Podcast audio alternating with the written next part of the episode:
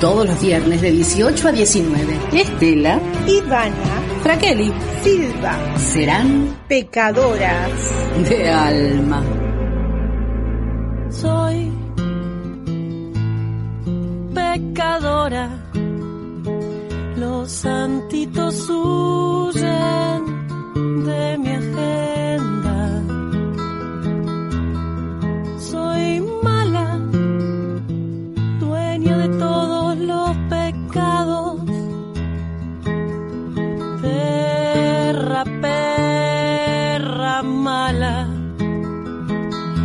quisiera tu Dios ser parte de mi altarcito que aunque parezca chiquito de placeres sabe más que me digan si es acá Buenas, buenas, ¿qué tal? Otro viernes acá en Pecadoras de Alma. ¿Qué tal, Ivana? ¿Cómo estás? Hola Estela, acá estoy muy bien, muy contenta, muy feliz, a pesar de que sea invierno. Sí, somos felices haciendo Pecadoras de Alma. Y Cuéntanos, Ivana, ¿qué vamos a, a- a tener hoy en el programa? Ya, hoy tenemos una invitada que ya nos ha visitado otras veces, que ya es casi, casi de la familia de pecadoras. No sé si es una pecadora, eso después se le vamos a preguntar a ella. Se llama Ana María Gueira, es psicopedagoga, y hoy creo que nos va a hablar de las vacaciones de invierno, el tiempo de descanso y de ese tipo de cosas. Y además tenemos las canciones de mi, mi ídola de la infancia, María Elena Walsh. Ella recién empezaba cuando yo iba al jardín. Había jardín de infantes cuando yo era pequeña, aunque no lo crean. Y mi maestra que era Ah, jardín, yo también. claro, pero vos sos más joven que yo. Y mi maestra de jardín, que era mm, muy precursora en toda su metodología de enseñanza, qué sé yo, nos ponía las canciones de María Elena Walsh que recién se estaban empezando a escuchar. Así que eh, me trae todos recuerdos de la infancia, María Elena Walsh. Y vos, Estelita, ¿qué nos vas a hablar? Y mira, a mí también lo que voy a hablar me trae recuerdo de la infancia. Y de antes de nacer, mirá lo que te digo. Voy, voy a hablar desde el llano, como hablamos nosotros, Sí. sobre los prejuicios sobre la revolución cubana, los prejuicios sobre todo lo que tenga que ver con recursos naturales que Estados Unidos no puede acercarse, como por ejemplo Venezuela, Cuba, especialmente de Cuba. Bueno, me parece muy bien.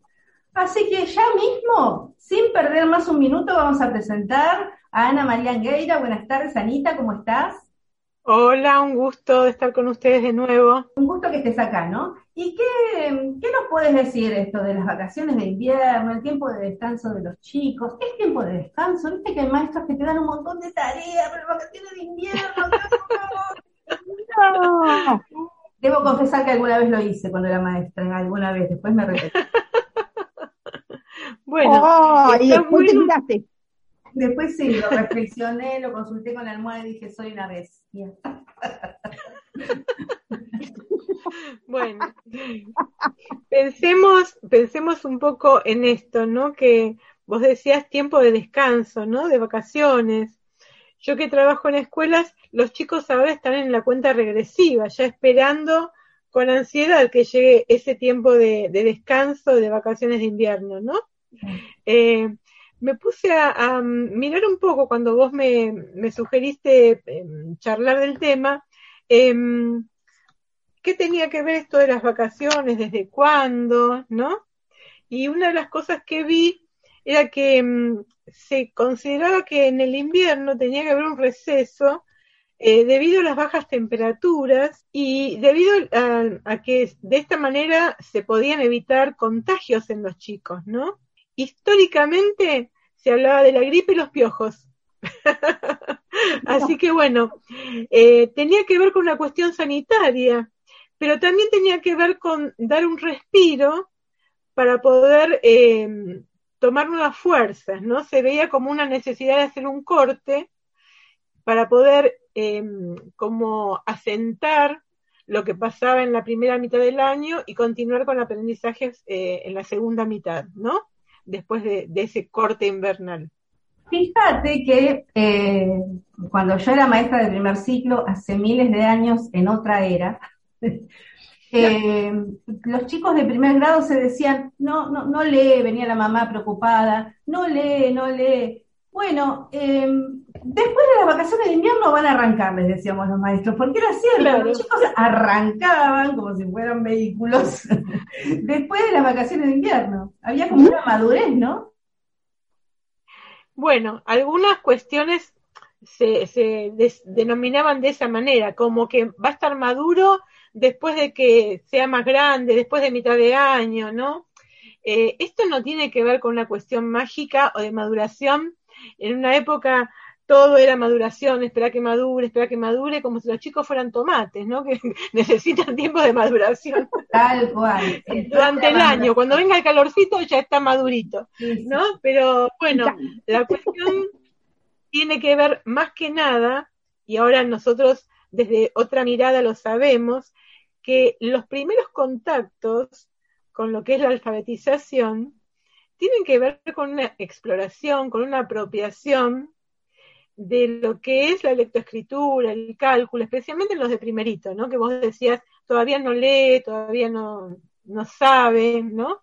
Bueno, tiene que ver con una primera aproximación y entonces cuando los chicos empiezan y se van familiarizando también con el trabajo de ser alumno en los chiquitos que inician la escolaridad primaria, ¿no? Es un, oficio ser alumno, hay que aprender ciertas normas, rutinas, eh, cuestiones específicas de ser un alumno en la escuela primaria, ¿no?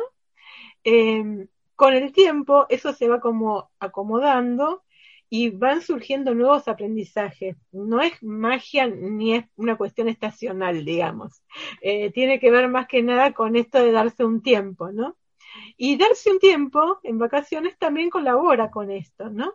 Em, ahora podemos verlo desde otro punto de vista.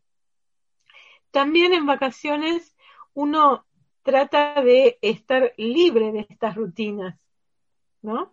Entonces es, es poner un poquito el freno y vacaciones viene de vacance, de desocupado, de libre, ¿sí? También de vacío, ¿no? Vacío de ocupaciones, vacío de la rutina, ¿no?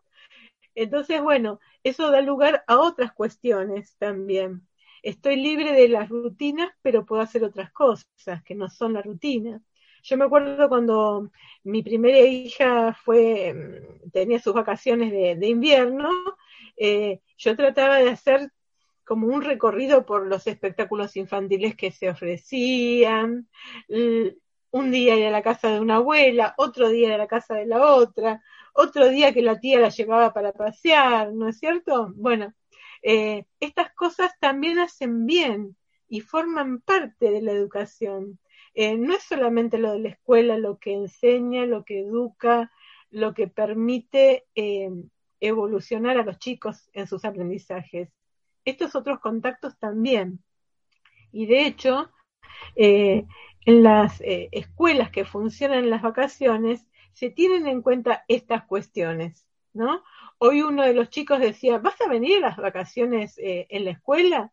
Y el compañero decía, no, no sé, pero mira que vamos a pasear, mira que nos van a llevar a algún lugar, eh, mira que vamos a tener teatro, mira que el, año pasado hicimos tal cosa, ¿no? Como también, aunque sea dentro de la escuela, desarmar esto de las rutinas escolares y armar cosas nuevas, creativas, espacios expresivos, y eso me parece que es lo interesante, ¿no? De las vacaciones. Eh, esto que vos decías de, la lista de, tareas, ¿no? Para hacer durante las vacaciones, bueno, compartimos escolaridad y, yo recuerdo que en, la primaria teníamos eh, maestras que nos ponían por día las tareas que teníamos que hacer, como para que no perdiéramos el ritmo, para que no se nos perdiera el tiempo. Y esto me hacía pensar en eso, ¿no? Eh, ¿Cuál es el tiempo que se pierde? Eh, ¿De qué tiempo estamos hablando? ¿Podemos perder el tiempo si el tiempo lo estamos viviendo? Eh, esta es una cuestión que los adultos tenemos como muy metidas, como que el tiempo de disfrute, el tiempo libre, recreativo, es un tiempo perdido. Lo que decimos es que el tiempo eh, es tiempo que nos sirve, tiempo perdido si estamos sin hacer una actividad. como que el ocio no sirve para nada. Y en realidad me parece que sirve para que uno acomode las ideas, esté con uno mismo. Tal cual. Y esto- es muy útil, ¿no? El tiempo que uno no Esto hace. que decís del ocio también me remite a una cuestión de etimologías. Ocio o negocio. Eh, el ocio es ese espacio que nosotros tenemos para estar sin hacer negocios, sin producir, digamos, ¿no? Sin una actividad productiva, lucrativa, ¿sí? El negocio es el que da lucro, pero el ocio no, es estar fuera del negocio. Y entonces nos viene bien estar fuera de los negocios de vez en cuando y dedicarnos a crear. Me acuerdo que cuando yo empecé a trabajar en una escuela de Ituzaingó, había una directora muy amorosa y que pensaba en los chicos de una manera también como tu maestra jardinera que me decías, ¿no? Eh, ella decía, el recreo en la escuela tiene que servir justamente para recrearnos todos, los grandes y los chicos. Entonces pensemos cosas que puedan hacer en el recreo y que los chicos se diviertan y nosotros también. Entonces ese año rediseñamos lo que era el patio, se, pintaron circuitos para los autitos de los más chiquitos, eh, se pintó una rayuela, eh, hubo tatetís para jugar. Era un problema el tema de la conducta en el recreo porque los chicos corrían y se mataban, ¿no? Eh, estaban como muy acelerados. Y de esta manera organizarlo y poder divertirnos nosotros y que se diviertan los chicos, organizar algunos juegos, llevar juegos entre comillas tranquilos, ¿no? Juegos de mesa para que ellos puedan intercambiar, también hacía bien. Esto de recrearse, recrearse, volverse a crear, tener una actitud creativa con respecto a uno mismo, que es muy interesante, ¿no? Porque me parece que eso es algo que también nos lo tenemos que permitir. Eh, estamos muy acostumbrados a que las cosas tienen que, que o que producir, y entonces me parece que es muy interesante eso, ¿no? De poder hacer algo desde otro lugar. El tiempo para uno mismo es como fundamental, porque además tiene que ver, de, de tener que ver con el autoconocimiento, me parece que tiene que ver también con la autoaceptación. Si Claro. yo paro, me meto para adentro, estoy sin hacer nada, pero mi cabeza sigue pensando, porque ese pensamiento no para nunca. Puedo tomarme ese tiempo de, de- de- de alejarme de lo de afuera, de la obligación, del hacer y hacer y hacer. También me acepto. Y eso es fundamental, que después nos cuesta tanto, después tenemos que andar pagando gente que nos ayude a meditar y no sé qué cuántas cosas. Está- estaba pensando, ¿no? En lo que dijo Ana sobre el ocio negocio. Fíjate, vos dijiste, mirar para adentro nos hace bien, pero los dueños de las unidades de producción les molesta, porque si miramos mucho para adentro, capaz que tenemos ideas, y eso es lo que molesta. Peligroso. Entonces lo de ocio negocio me encantó, eso es como que me- ahora me quedó, lo acabo de internalizar, porque Claro. es cierto, no es negocio Sí. estar de ocio, porque si no, Puedes tener ideas ideológicas. Claro, ideas raras y feas.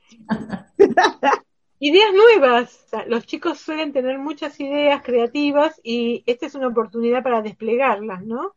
O sea, hacer esas cosas que nos gustan, que no son pérdida de tiempo. A mí me, me interesa mucho esto del tiempo en los niños. ¿Qué tiempo de niños tienen los niños, no?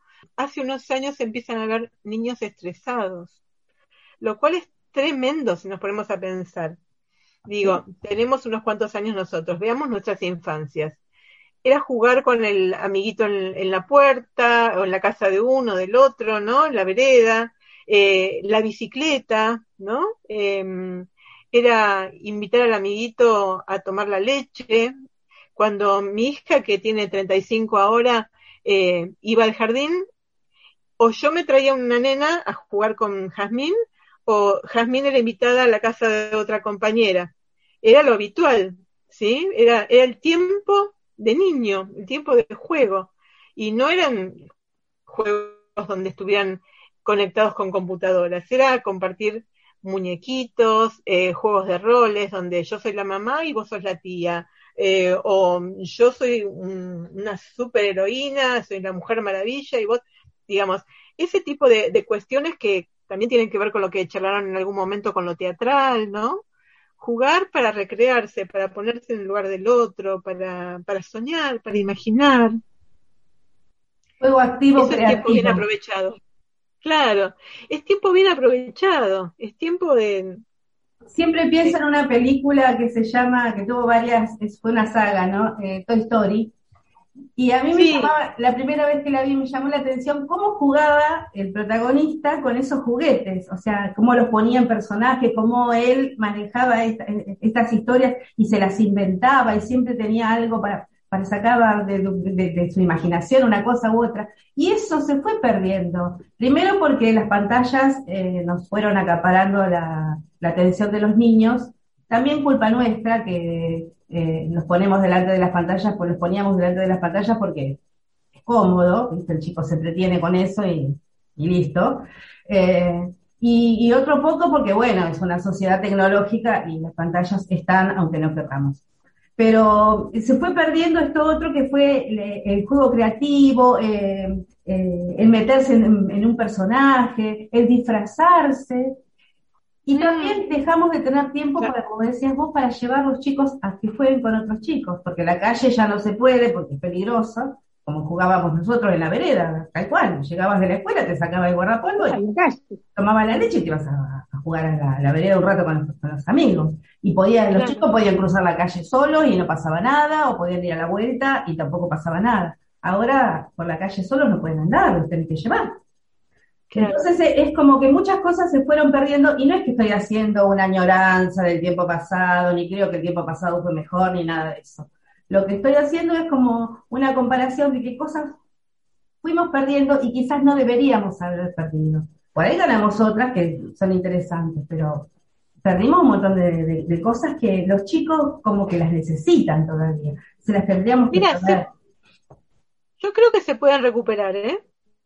Hay cosas que si vos las proponés se pueden recuperar.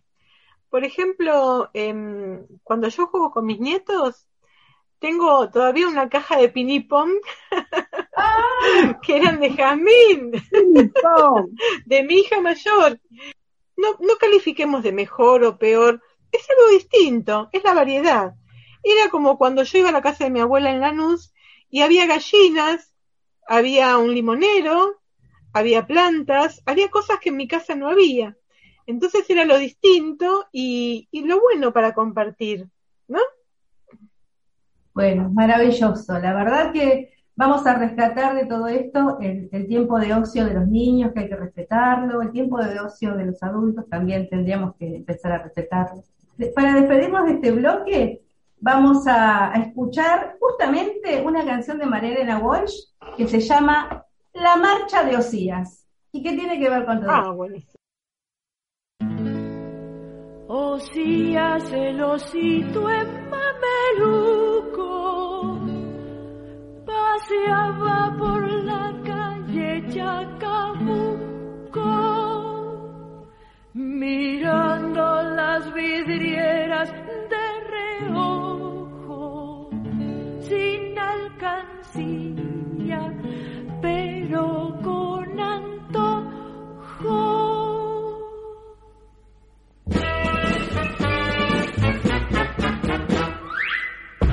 Por fin se decidió y en un bazar todo esto y mucho más quiso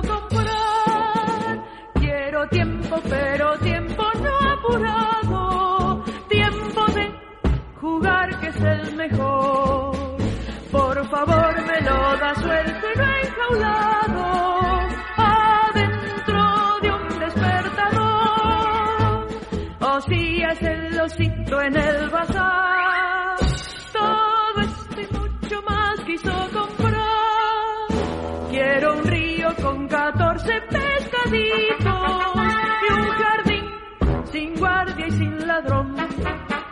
También quiero para cuando esté solito un poco de conversación. O si es el yacito en el bazar, todo esto y mucho más quiso comprar. historietas y novelas, pero no las que andan a botón.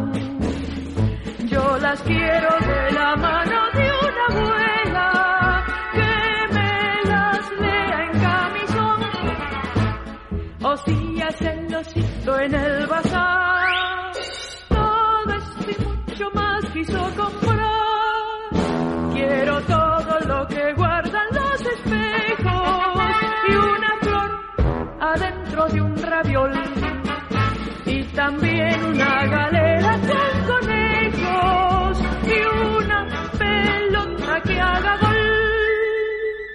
O si losito en el bazar, todo esto y mucho más quiso comprar.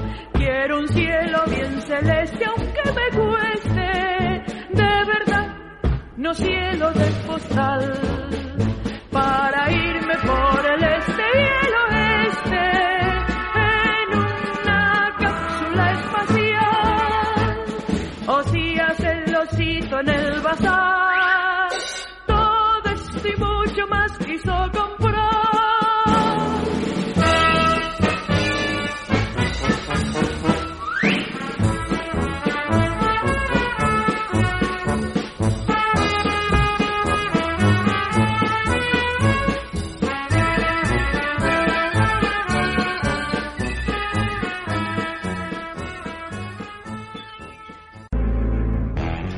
Estás escuchando Pecadoras de Alma. Elita, vos estuviste leyendo algo en las redes esta semana y nos querés contar, ¿sí? Sí, estuve leyendo algo en las redes y viste que por ahí las redes, lo, lo bueno es que a veces te interpelan y a veces te, te, eh, te enojan y a veces no te enojan y a veces te hacen pensar, a veces te hacen reflexionar. Estuve leyendo, escribió Roger Waters en sus redes, ¿no? Con respecto a lo que está pasando en Cuba. Desde que Cuba este, armó su revolución, es, una historia cíclica, va y viene, va y viene, va y viene. Voy a leerlo, capaz que muchos lo leyeron, pero voy a leer lo que dice, lo que dice Roger Waters sobre Cuba. Si le interesa mi casa y no me la puede comprar, es porque no se la quiero vender, ni tampoco se la quiero alquilar o arrendar. Entonces, usted me encierra en mi casa y no me deja salir para ir al supermercado, ni a la farmacia, ni al banco, y tampoco deja que me vendan los repuestos del carro o la moto. Y aunado a esto, me cancelan las cuentas y las tarjetas de crédito y de ahorro.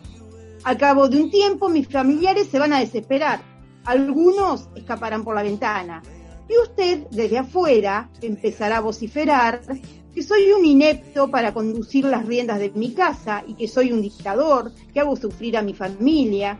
Y entonces van a comenzar a decir que el gobierno de mi casa está en crisis y que los vecinos tendrán permiso para intervenir y echarme con el propósito de atender la crisis humanitaria de mi familia. Eso sí, nunca usted dirá que lo que le interesa es quedarse con mi casa y que por eso fue que usted me la puso a mí en esta situación tan crítica ante mi familia. Esto me pareció así simple como lo escribió él, explicándolo con manzanitas y con naranjitas y con palitos. La historia, la historia de los grandes imperios sobre aquellos territorios donde donde quieren intervenir, donde quieren este, entrar. Es la historia de Cuba y es la historia de Venezuela y es la, la, historia de Kuwait. ¿Se acuerdan cuando en Kuwait eh, bombardearon y era por el petróleo que tenían? Es decir, es la historia del gran imperio sobre todas aquellas regiones. Y me pareció tan, tan bien explicado por Roger Waters que dije, lo tengo que leer porque... Y, y miren cómo será, estoy buscando para centrarme porque no recordaba desde cuándo estaba la revolución y me metí en Google a buscar. Quieren creer, no había una nota de Google de las del principio que no dijera el dictador Fidel se creía líder. El, el, y, y, tuve que buscar hasta que dije, no, no, tengo que buscar a alguien que sea imparcial y me diga, pasó esto en tal lugar. Y entonces puse Felipe Piña para ver a dónde me llevaba, porque yo sé que él es un tipo que por ahí tiene su ideología, pero no. Y leí, encontré el historiador y ahí pude encontrar lo que quería sin que me diga. Fidel, que era un militar, se creía el dueño y entonces, eh, entonces ahí, fíjense cómo hasta en las redes, hasta en las redes, ¿no? Siquiera lo, lo- que hoy, parafaseando Ana, decía negocio ocio y yo decía, y son los mismos, los mismos que, nos, que no nos dejan negociar con el ocio, bueno, son los que nos dejan negociar. Y esto me pareció una explicación tan centrada, ¿no? Y bueno, estoy buscando la revolución cubana, fue el primero de enero de 1959. O sea que eh, yo particularmente fue antes de que yo naciera. ¿no? Dice que triunfaba en Cuba esa revolución que lideraba así Fidel eh, contra la dictadura de Fulgencio Batista, ¿no? Eh, ¿Y cuál era el problema? El problema era que Cuba había sido un protectorado de los Estados Unidos y estaba gobernado por distintos, distintos regímenes dictatoriales, entre ellos el de Batista. Y tras largo año de lucha contra el gobierno de Fulgencio Batista, el primero de enero Fidel, con la fuerza del pueblo, logra rebatirlo y se hizo una gran transformación radical, porque claro, ya Estados Unidos no podía intervenir y ahí estaba el gran problema. Entonces, lo que hizo fue expropiar los monopolios, eh, lograr eh, ir a la industria nacional, hacer una reforma agraria, extendió los servicios sanitarios, hizo unas grandes campañas de alfabetización, porque convengamos que Cuba es el, país con menos analfabetos que hay en el mundo. Y eso es lo que no se le perdona. Y yo no sé, a ver a vos, a vos Ivana, qué te parece, pero ¿a vos no te parece que con Chávez pasó algo similar y con Venezuela pasó algo similar? Porque convengamos que la pobreza de Venezuela, que también la mayor parte de clase media mira para el norte, ¿no? Y aquellos que huyen de Venezuela y salen por la ventana de su casita y aparecen acá, eh, también es como que, ¿no te parece que ese bloqueo es lo que, lo que, lo que hace que esa casa no funcione? No, no, ¿Vos no, no es que me parezca, estoy segura de eso. Porque en realidad los que te dicen el socialismo no sirve porque mira Cuba, sacar el bloqueo a Cuba y vamos a ver si el socialismo sirve o no sirve. No estoy diciendo que sirva ni que no sirva. Estoy diciendo que no podemos Claro. hacer afirmaciones si no estamos jugando todos con las mismas reglas. O sea, sacar el bloqueo a Cuba y va- ahí sí vamos a saber si funciona o no funciona. Lo que a mí me da que pensar es que si no le quieren sacar el bloqueo es porque en realidad el norte también está pensando que eso puede llegar a funcionar. Y tienen miedo porque si el sistema de Cuba o de Venezuela funcionara, ¿qué va a pasar con todo el capitalismo este que quieren imponer, capitalismo imperialista? Que no lo estoy diciendo como eh, eh, consigna política, ni, ni, ni, ni de pancarta, ni nada. Digo, capitalismo imperialista, no hago más que describir el sistema por el que estamos viviendo, que quiere decir que hay uno o dos o unos pocos países que se quieren apoderar a modo de, imperio, apoderar del resto de los países para tener más poder, para tener más riqueza. Y también podemos pensar que aún con el bloqueo, eh, Cuba tiene una salud y una educación de un nivel muy importante, eh, también en lo artístico, el ballet de Cuba es muy apreciado. Eh, hace poco teníamos noticias de, de, desarrollos que están haciendo en relación a las vacunas contra el COVID. O sea, ya, ya tienen, de hecho, eh, una vacuna. Eh, me parece que aún con el bloqueo, ¿no? Cinco vacunas desarrollaron los cubanos. Bueno. Eso también es algo que a, a, claro. al norte le debe estar molestando mucho. O sea, no tienen nada. El tema es que eh, en Cuba, obviamente, vive gente. Y esa gente tiene necesidades. Y a veces es cierto que no hay los medicamentos suficientes, porque el gobierno es eh, inútil y, no, provee los medicamentos. No, porque no tiene los insumos para preparar los medicamentos y le cierran las, las eh, fronteras. No pueden recibir nada. Eh, de hecho, los claro. barcos que, que, se animaban a, a, acercarle la mercadería, porque ellos podían comprarla y, y le llevaban la mercadería, eh, después no podían eh, recalar en, en, ningún puerto de Estados Unidos por cinco años, no sé por cuánto tiempo, o sea, los castigaban. Eso es un bloque, es terrible. Y no puede ser que sean dos países, Estados Unidos e Israel, los, los únicos que se oponen. Todo el resto dice que sí, que hay que levantar el bloqueo, y sin embargo seguimos con, este país bloqueado. Entonces, ahora se aprovecharon, que hay pandemia, que hay como más restricciones, y se aprovecharon de la situación para empeorar eh, la situación económica en Cuba. Claro que la gente va a estar inconforme. Si no tienen medicamentos, no pueden salir, les cortaron internet, no tienen energía eléctrica, claro, van a estar eh, locos. Eh, yo estaría enfermo, saldría a la calle también a protestar, igual que ellos. ¿Y cómo aprovechan todo? Porque fíjate que yo estaba oyendo hoy, estaba mirando el noticiero, y por ejemplo el expresidente nuestro, Mauricio Macri, salía apoyando al pueblo cubano. ¿Pero cuál pueblo? Pero él no, nunca habló contra el bloqueo. Y fíjate que la propia ONU, que se dice tan imparcial y que no es nada imparcial porque la maneja Estados Unidos, no pueden votar en, en contra del bloqueo, que era lo que decías vos. Naciones Unidas tendría que ser algo imparcial y no lo es. La verdad que eso fue lo que me interpeló, que entremos en vacaciones de esos juicios que toda la vida, desde que hemos nacido, nos están taladrando la cabeza y empecemos a ver a los seres humanos como seres humanos y a cada país como cada país y dejemos al imperio eh, allá arriba, que no van a dejar de ser imperio por más que cambien los presidentes y parezcan muy progres, que al final no son tan progres. Así que bueno, vamos a decirle a María Elena y que nos cante Commodus Vizcach. En este mundo traidor, transigir es lo mejor. El que diga basta va a parar a la canasta y el que sea opositor va a parar al asador. En chimangos prepotentes no malgastes los cartuchos. Sonreíle a los de arriba que son machos y son muchos. Espera el escalafón trabajando de felpudo. Es mejor que comas tierra y no que te coman crudo que en este mundo traidor transigir es lo mejor.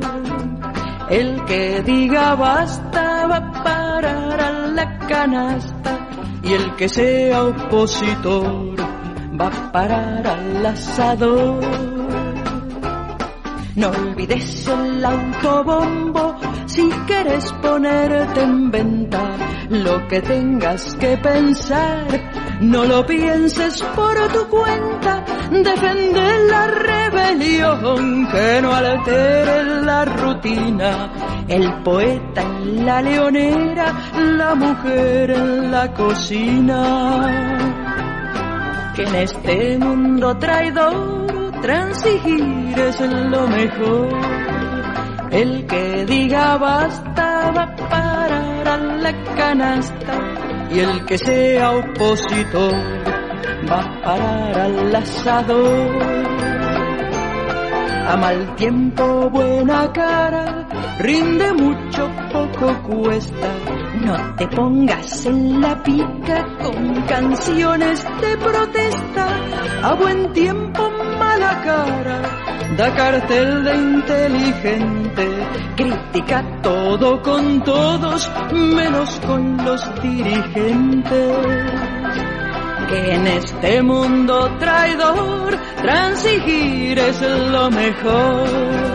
El que diga basta va a parar a la canasta y el que sea opositor va a parar al asador.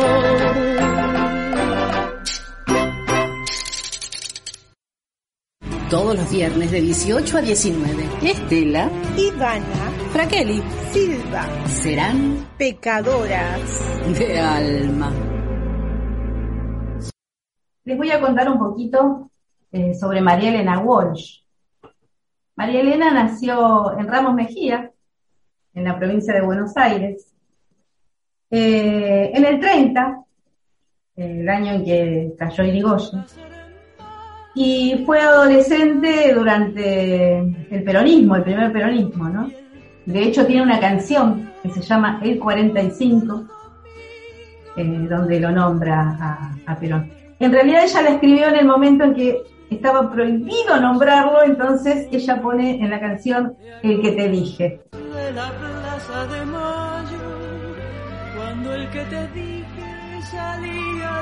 Bueno, María Elena fue cantante, fue compositora, fue eh, escritora, escribía poesía, escribía para niños, escribía para adultos, tiene una cantidad de canciones tremenda.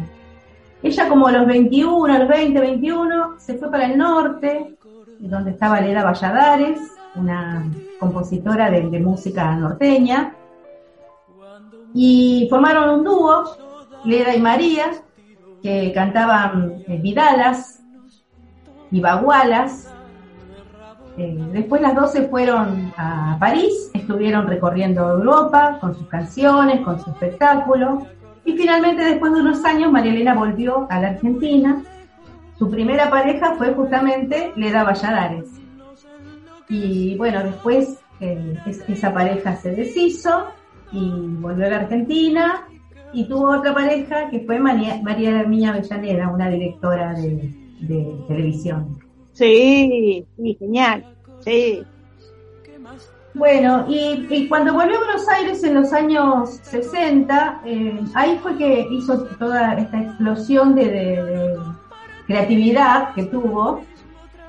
Y ahí fue que empezó a escribir esos libros infantiles, Dylan Kifty, eh, las canciones, ¿no? Eh, incursionó por casi todos los ritmos musicales de su época. Y nos dejó un legado importantísimo. Fue una mujer muy, muy, muy creativa y muy productiva. Durante la, la dictadura militar ella no se exilió y se dio el lujo de escribir una carta que publicó en el diario, la llamó El País Jardín de Infantes, donde decía que la dictadura militar nos trataba como niños pequeños y se quejaba de las cosas que estaban pasando en esa época. Les voy a leer un fragmento de esta, de esta carta y ustedes me cuentan después. La autora firmante cree haber defendido siempre principios éticos y o patrióticos en todos los medios en que incursionó. Pero la autora también, y gracias a Dios, no es ciega, aunque quiere enmendarle los ojos a trompadas y mira a su alrededor. Mira con amor la realidad de su país, por fea y sucia que parezca a veces, así como una madre ama a su crío con sus llantos, sus sonrisas y su caca. ¿Se podrá publicar esta palabra? Y ve multitud de familias ilegalmente desarticuladas porque el divorcio no existe, porque no se lo nombra, y viceversa. Ve también a mucha gente que se ama fuera de vínculos legales o divinos. El público ha respondido a este escamoteo apagando los televisores. En este caso, el que calla o apaga no otorga. En otros casos tampoco. El que calla es porque está muerto, a veces de miedo. Creo necesario, aunque obvio, advertir que en las democracias donde la libertad de expresión es absoluta, la comunidad no es más viciosa, ni la familia está más mutilada, ni la juventud más corrompida que bajo los regímenes de exagerado paternalismo. Más bien todo lo contrario, delito e irregularidad son desgraciadamente productos de nuestra época. Y se dan en casi todos los países, excepto los comunistas. El abuso puede ser controlable mediante una coherente reglamentación, pero es preferible mil veces correr los riesgos que entraña la libertad por lo mucho de positivo que engendra, que asustarnos a priori para ser pobres pero honrados, niños pero atrasados, que no es lo mismo que puros. En cambio, los tortuosos mecanismos que paralizan preventivamente la cultura sí contaminan y achatan a toda la familia social. Y no solo le vendan el acceso a las grandes ideas, sino que generan fracasos, reyertas e hipocresía. Vicios poco recomendables para una familia. En lugar de presentar certificados de buena conducta o temblar por si figuramos en alguna lista, creo que deberíamos confesar gandianamente. Sí, somos 25 millones de sospechosos. De querer pensar por nuestra cuenta, asumir la adultez y actualizarnos creativamente, por peligroso que les parezca a bien intencionados guardianes. 25 millones porque los niños por fortuna no se salvan del pecado. Aunque se han prohibido libros infantiles, los pequeños monstruos siguen consumiendo historias con madrastras arpías, brujas que comen niños, hombres que asesinan a siete esposas, padres que abandonan a sus hijos en el bosque, alicias que viajan bajo tierra sin permiso de mamá. Entonces ellos como nosotros corren el riesgo de perder ese sentido de familia que se nos quiere inculcar escolarmente y con interminables avisos de vinos. Nosotros, pobres niños, ¿a qué justicia apelaremos para desenmascarar a nuestros encapuchados y fascistas espontáneos? Para desbaratar listas que vienen de arriba, de abajo y del medio, para derogar fantasmas, reglamentos dictados quizás por la ignorancia o exceso de celos de sacristanes más papistas que el Papa. Y porque la autora no es una revolucionaria, pero está cansada, no se exilia, sino que se va a llorar, sentada en el cordón de la vereda, con un único consuelo, el de los once. Está rodeada de compañeritos, de impecable delantal y conductas sobresalientes, salvo una que otra travesura, de coeficiente aceptable, pero persuadidos a conducirse como retardados, y pese a su corta edad, munidos de anticonceptivos mentales. Todos tenemos el lápiz roto y una descomunal goma de borrar, ya incrustada en el cerebro. Pataleamos y lloramos hasta formar un inmenso río de mocos que va a dar a la mar de lágrimas y sangre que supimos conseguir en esta castigadora tierra. María Elena Walsh fuerte la cartita para los años de la dictadura, o sea, eh, como que se jugó mucho, ¿no? Sobre todo para alguien que no pensaba exiliarse, como pone ella, que en realidad no se exilió. Y consideremos que no era una mujer de izquierda, al contrario, era una mujer más bien de centro derecha, ¿no? Porque era de una clase media muy acomodada. Bueno, está bien que durante los años de dictadura Muchos de sus libros fueron prohibidos, muchas de sus canciones fueron prohibidas, pero de todos modos se animó a publicar esta carta y se animaron en el diario, eran otras épocas, a publicar esta carta. Y eso ya es mucho, ¿eh? Es mucho, es mucho. Bueno, también tiene muchas canciones para adultos. Las más conocidas son El viejo varieté. La cigarra. Que fue el himno, ¿no? De, la democracia. Serenata para la Tierra de Uno, que es una canción bellísima, bellísima. Hermosa. Bueno, y ahí estamos escuchando de fondo. Y ahora, bueno, les voy a, los voy a invitar a escuchar otra canción de Marielena Walsh y se llama, ¿cómo se llama, Estela? Y mira, vamos a escuchar Sapo Fierro.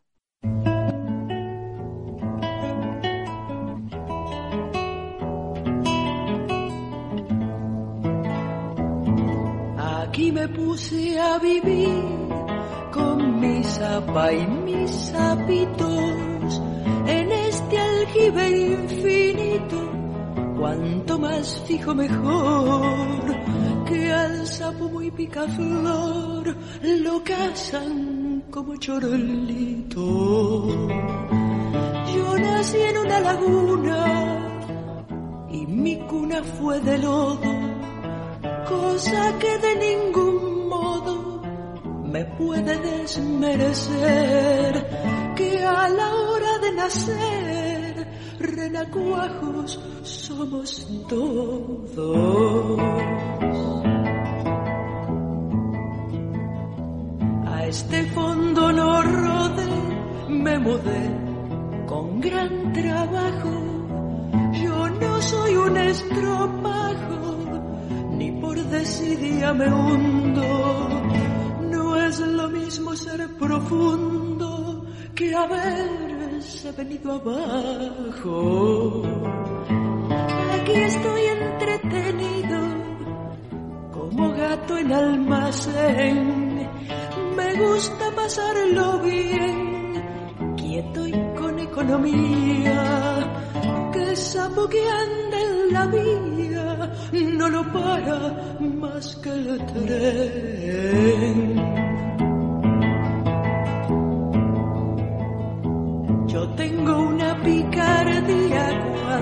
Suena la roldana, me escondo de buena gana para salvar mi pellejo. Que el sapo sabe por viejo, pero más sabe por rana. Aquí me voy a plantar, profundo como carozo. Yo le digo al veleidoso por variar se desvive, sapo que cambia de aljibe, siempre sapo de otro pozo.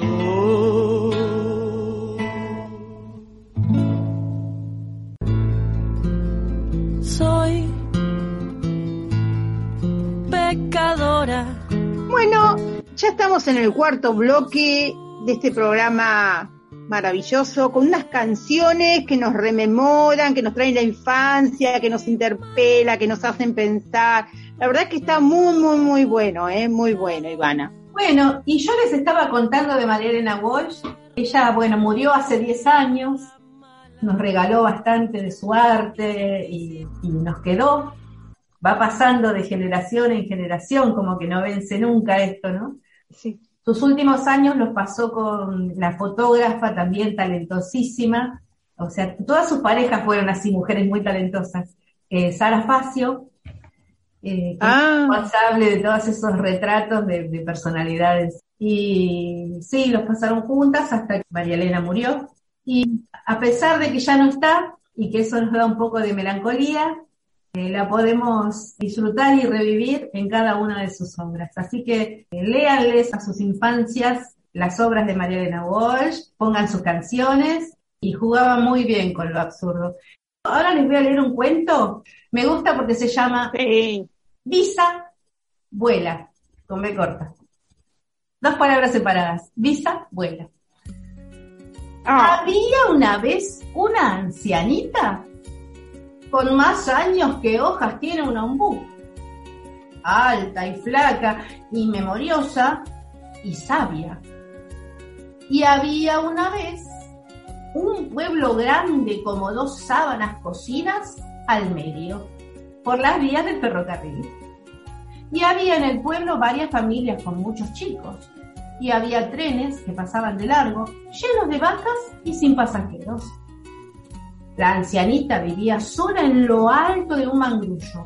Guardaba cachivaches en un baúl y su grillo Pachimú se guardaba solo, él adentro de una caja de fósforos.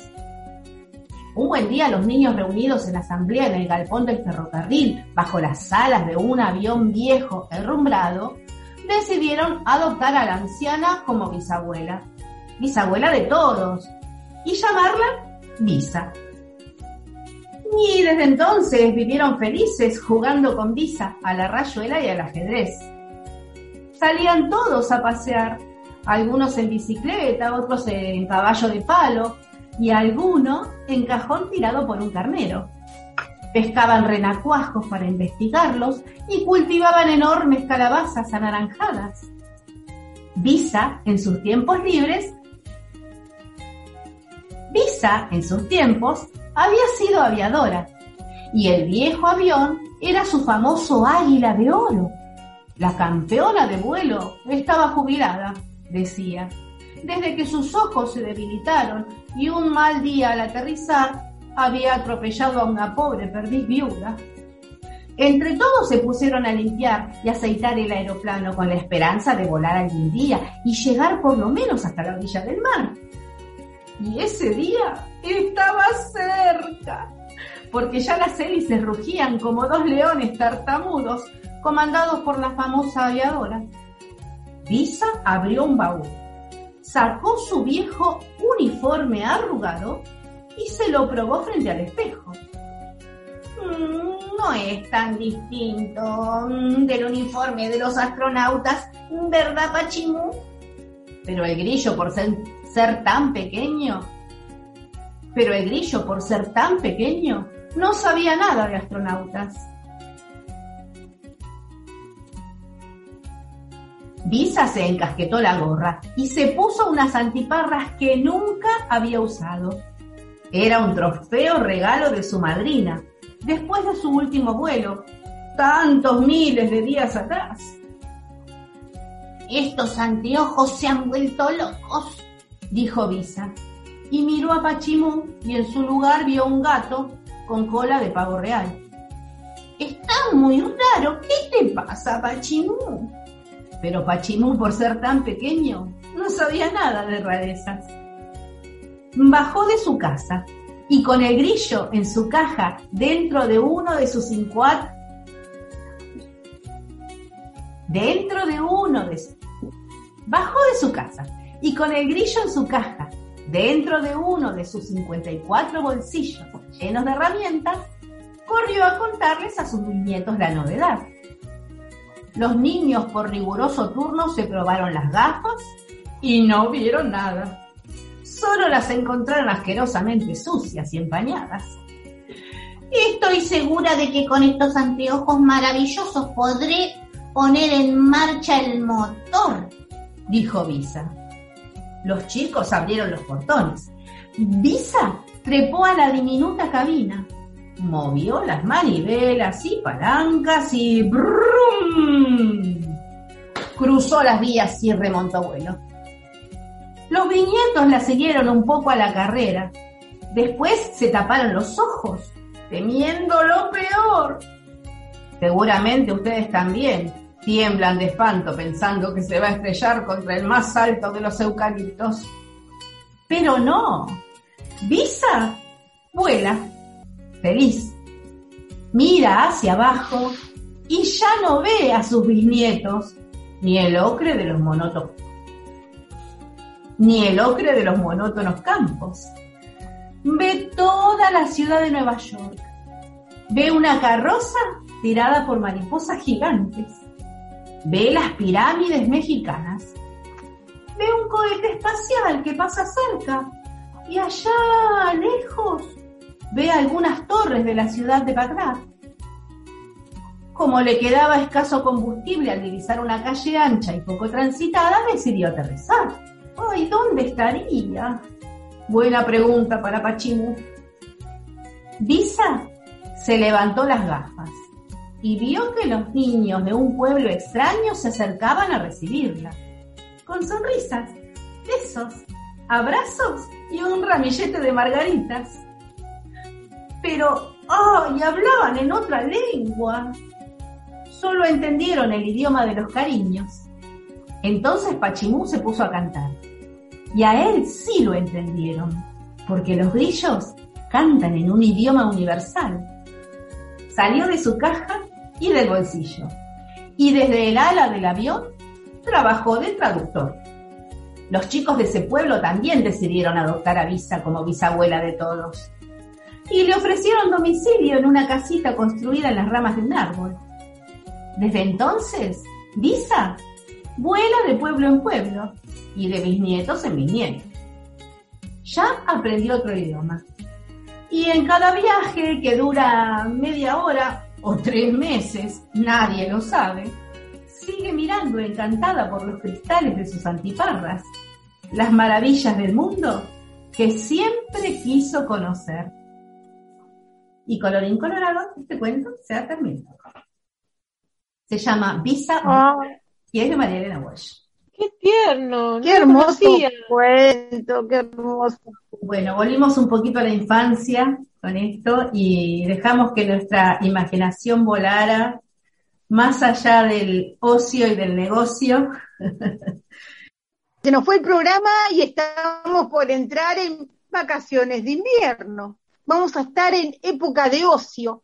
Y que podamos Así recrearnos, ¿no? Para después volver con cosas nuevas. Bien, hoy no nos podemos ir eh, bailando, Estela, pero podemos ir deseándoles qué cosa a nuestros oyentes. Vamos a decirle a María Elena que nos pongan los oídos sábana y mantel. Para este fin de semana, mucha sábana y mucho mantel. Hasta el viernes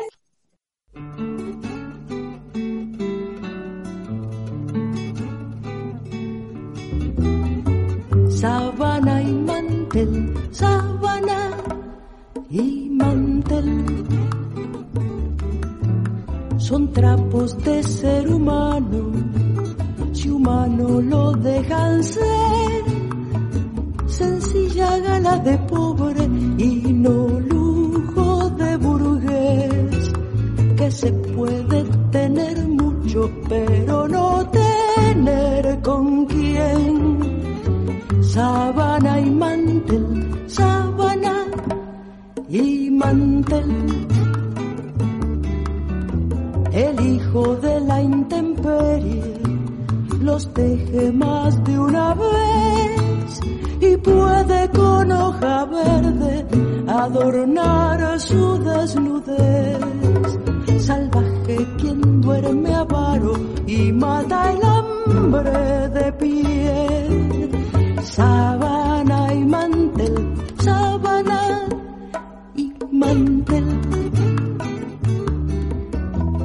te los dan en la cárcel y por más que te los den en el destierro no suelen aliviar sueño ni sed porque no saben la historia escrita sobre tu piel